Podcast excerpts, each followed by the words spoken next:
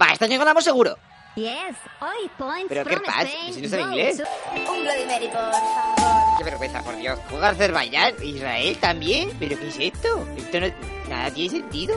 no te preocupes y atiende. Creo que ha llegado el momento de saber qué polla está pasando en Palestina e Israel. Así que te lo contaré a toda leche. Mira al Moisés este que va sin hacks ahí abriendo las aguas. Te está pirando de Egipto con todos los judíos esos que estaban recogiendo la fruta allí. Los judíos se quieren pillar a la tierra prometida que está a unos 800 kilómetros desde el Cairo. O sea que según Google unos 12 días andando. Eh, Moisés, ¿cuánto queda? Que me estoy cansando, joder.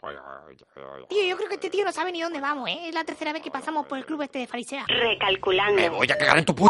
Al final tardan 40 años en llegar. Estamos en 1200 antes de Cristo. Y esas tierras super guays ya están ocupadas por unos tíos que adoran a un dios llamado él. Los judíos rápidamente se asientan con ellos, pero con el paso de los años se dan cuenta que hay un grave problema con el merchandising. Hola, tío, mirad qué camiseta me pilla más guapa. ¡Maricones! Así que deciden cargárselos a todos y conquistar Jerusalén. Así crean Israel, que significa contra él. O sea, contra el dios ese que hemos dicho antes. Durante más de 300 años están felices en la tierra esa, hasta que les invaden los sirios. Y deciden pirarse a ver un poco del mundo, a ver cómo es. Esto es más conocido como la diáspora. Mientras están fuera por aquellas tierras pasa mogollón de gente. El mujeres de Alejandro Magno, los romanos y Jesús, los bizantinos con sus caballeros con bonificación contra infantería y gente random que en verdad no nos importa una mierda. Los judíos de mientras no sé qué pollas hacen, pero les han echado de todos los lados. Expulsados de Al-Ándalus, Francia, Inglaterra, Francia otra vez por si España, de Pachá. Bueno, y unos cuantos países más. Así que llegamos a 1890, en donde se reúnen unos cuantos papalones judíos de esos y deciden que les molaría la hostia volver a donde estuvieron hace 2400 años y crear su país todo guapens. ¡Con casinos y furcia! A este movimiento se le conocerá como sionismo. Exacto, es el mismo que el de Matrix. Aquella película que solo recordaréis por esto y por los gérmenos etéreos esos que estaban Booker y muriendo de una forma muy extraña. Como de esperar en aquella tierra ya hay gente, los otomanos y sus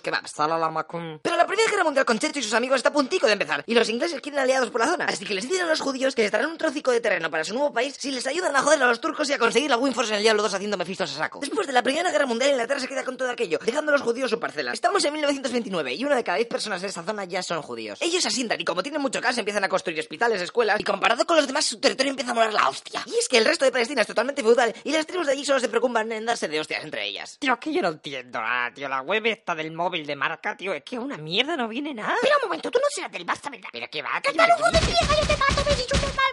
A los pocos años los palestinos se dan cuenta de que empieza a haber muchos judíos por allí. Pero antes de nada, por si acaso estáis un poco perdidos, os voy a explicar la diferencia entre judíos y árabes. Los judíos son como los cristianos, pero en formato VIP, con sus candelabros y sus rituales de cortarse medio pene. Ajá, y además no creen ni en Jesús ni en los Reyes Magos. Mientras que los árabes creen en Alá y en su profeta Mahoma, el cual pidió expresamente que no se les retratara gráficamente. Y por eso se cargan tanto cuando alguien les dibuja y todo ese rollo que está pasando. Ah, y los árabes que están en Palestina no es que estén muy forrados, que digamos. Yo es que esta vida voy a eco. Los árabes no tardan en encajarse en Inglaterra, porque allí ya no se cabe. ¡Ah, no hay sitio para vender, eh! Pero los british están calentando para la Segunda Guerra Mundial y pasan olímpicamente de aquella zona. En Alemania Hitler sube al poder y los judíos, los que pueden, se las piran de Europa. Y como Estados Unidos está jodido entrar, se van a Palestina. Y así empieza la primera revuelta árabe para echarles. Por lo que Inglaterra se ve obligada a llevar a su ejército para pacificar todo aquello. Además, no quiere que los palestinos les sigan tocando los cojones. Así que les escribe el libro blanco, en donde les proponen a los árabes unas cuantas cosas. Entre las que está poner un límite para que no vengan más judíos y que antes de 10 años Palestina será independiente de Inglaterra. Pero los palestinos no les mueve una mierda y no firmaron. Pobrecillos, no saben el follón que se acaban de meter. La guerra mundial ya va por la mitad y los judíos de Europa están cayendo como chinches. Anda, o sea que eso es una chinche. Pues para mí es un zapatero de toda la puta vida, chaval. Los judíos, viendo que los british les están haciendo toda la vendida, deciden crear grupos militares propios para defenderse de los árabes. Y ya que están, vengarse un poco de los ingleses. Joder, los ingleses, tío, no sé cómo lo hacen, pero es que les odia a todo el mundo, tío. Los cristianos no tienen amigos y le empiezan a llover atentados tanto de la parte árabe como de la parte judía. Por lo que decide coger sus cosas y pirarse de allí. Pasan unos años y después de la Segunda Guerra Mundial, la ONU divide el territorio en dos. Además, la ciudad santa de Jerusalén, como es un poco jodida repartirla,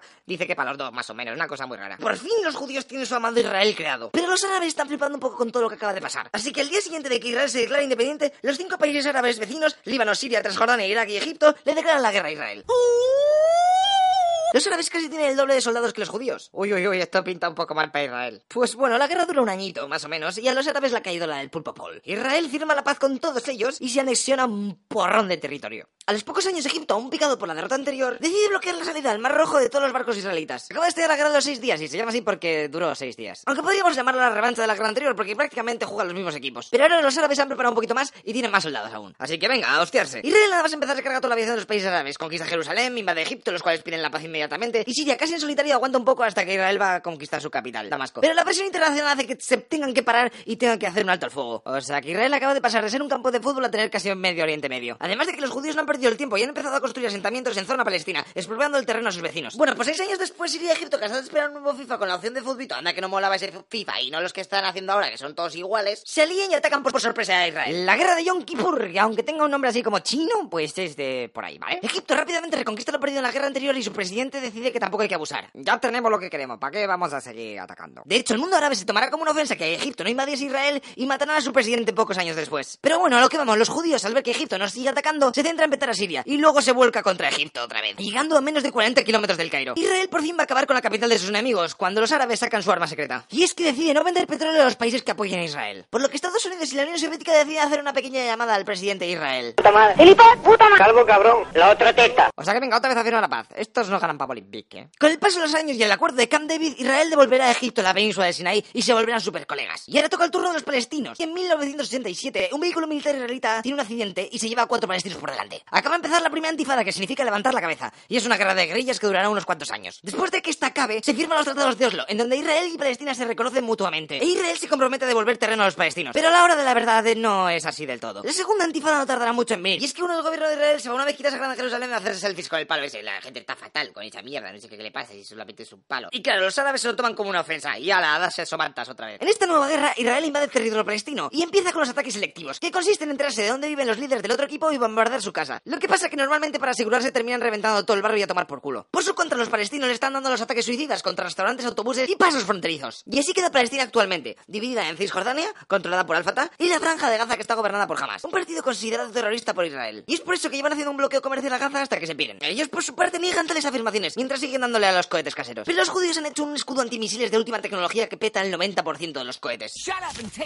Mientras que en Cisjordania es donde están los famosos asentamientos judíos. Más del 60% del territorio se considera bajo control de Israel. Además de que por todo el país hay cerca de 100 checkpoints en donde es obligatorio la identificación. Y tampoco hay que olvidar que desde 2002 se está construyendo un muro por si acaso vienen los zombies como bien se expuso en Guerra Mundial Z. Ah, y una cosa, ¿queréis hacer de una vez la película Left 4 Dead y dejaos de mierdas cutres esas de zombies? Mierda mierda de serie. Y las cosas ahí siguen un poco tensas. Tan solo hace falta comprar sus vidas cotidianas. Cariño, ¿qué hay de comer? Pues hoy hay palestino a la plancha. Mi puto plato preferido. Cariño, ¿qué hay de comer? Hoy hay cohete casero rebozado de la mama. Eh, hola, juez. Pero espera, espera, eso no aclara por qué cojones está Israel en Eurovisión. Pues no, en verdad no te he explicado por qué Israel juega en Eurovisión. Pero como curiosidad te diré que Israel debutó en el festival en 1973, justo un año después de los atentados de Múnich. Y se dice que su cantante llevaba puesto un chaleco antibalas cuando hizo la actuación. Bueno, y también una alfombra en los hombros. si queréis más información podéis ver esta película, escuchar estas canciones o ver esta foto. En el próximo capítulo de Historias a toda leche veremos la venganza del arma invencible contra los ingleses. ¿Por fin ganaremos una batalla? ¿Really? O sea que pasaros por aquí dentro un rato. ¡Hasta luego, los copinchas! Madre mía, qué temazo.